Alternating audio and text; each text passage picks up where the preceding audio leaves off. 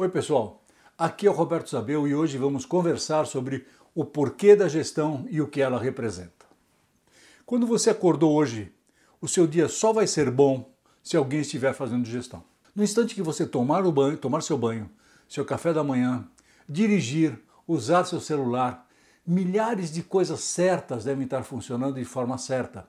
Antes, durante e depois do uso que você fizer de cada uma delas. Isso significa gestão acontecendo aos montões e quanto melhor for feita, melhor você vai se sentir. Gestão foi uma forma que a humanidade descobriu de associar ideias e pessoas ao redor de um projeto, dar-lhe um propósito, estabelecer objetivos, prover recursos e definir formas de fazer acontecer. As grandes corporações são um exemplo disso e as microempresas de sucesso também. E o sucesso na gestão quer dizer atender a necessidade de alguém, de forma que esse alguém se torne um cliente, preferivelmente por muito tempo. Portanto, se você estiver fazendo gestão e não estiver criando clientes ou perdendo os que tem, coisas não agradáveis certamente vão acontecer. Vou apresentar uma evidência do que acabei de falar, olhando dados do IBGE.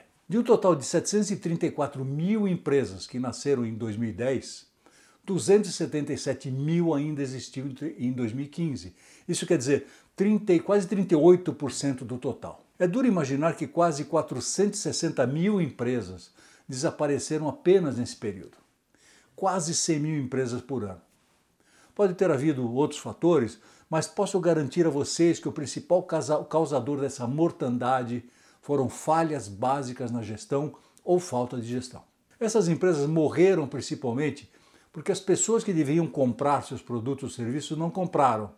E se compraram, não foi o suficiente para permitir que as empresas pudessem pagar suas contas.